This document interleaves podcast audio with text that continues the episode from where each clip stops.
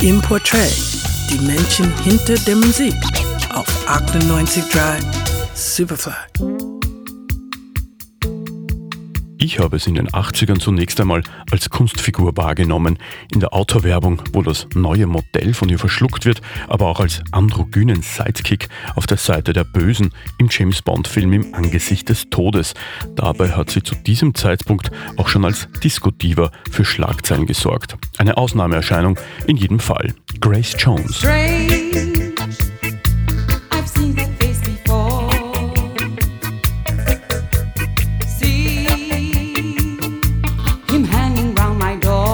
Grace Jones kommt 1948 als Pfarrerstochter in Spanish Town, Jamaika zur Welt, wächst aber in den USA auf.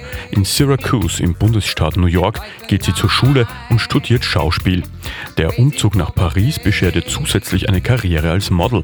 Innerhalb kürzester Zeit findet sie sich auf den Titelseiten der Modemagazine wieder und wird durch ihre stets vor sich hergetragene Coolness als männermordendes Pin-up dargestellt. Sie lässt das ohnehin kalt. Bereits 1985 1985 stellt sie sich vehement gegen Kategorisierungen, etwa auf die Frage zu ihrer Sexualität. Does that make you bisexual?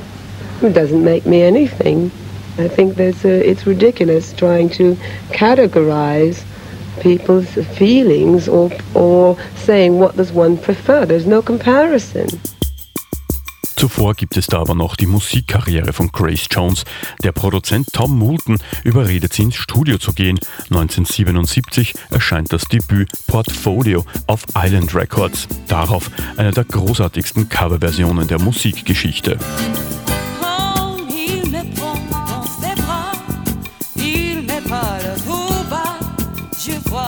La Doch es ist die Nummer I Need a Man, die sie daraufhin zur Disco-Ikone der New Yorker Gay-Szene etablieren lässt. Die Folgealben Fame und Muse sind weniger erfolgreich, also sucht man nach neuen Musikern und Produzenten und findet sie bei Landsleuten von Jones, Sly Dunbar und Robbie Shakespeare sowie dem Produzenten Chris Blackwell. Die Alben Warm Leatherette und Nightclubbing bringen Grace Jones wieder ganz nach oben. Zu dieser Zeit hat sich Grace Jones weg von der Disco-Diva hin zur Kunstfigur der New Wave-Szene entwickelt.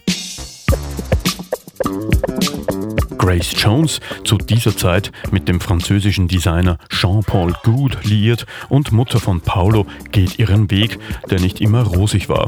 Die Nachfolgeplatten können nicht annähernd an den Erfolg der Vorgänger anknüpfen und auch die Schauspielangebote halten sich in Grenzen. Umso erfreulicher, dass Grace Jones mittlerweile wieder Präsenz auf der Bühne zeigt und auch im Studio. Ihr letztes Album Hurricane aus dem Jahre 2008 ist auch bei uns rauf und runter gespielt worden. Am vergangenen Samstag hat Grace Jones ihren 70. Geburtstag gefeiert. Alles Gute. Gerald Trafnicek, Radio Superfly.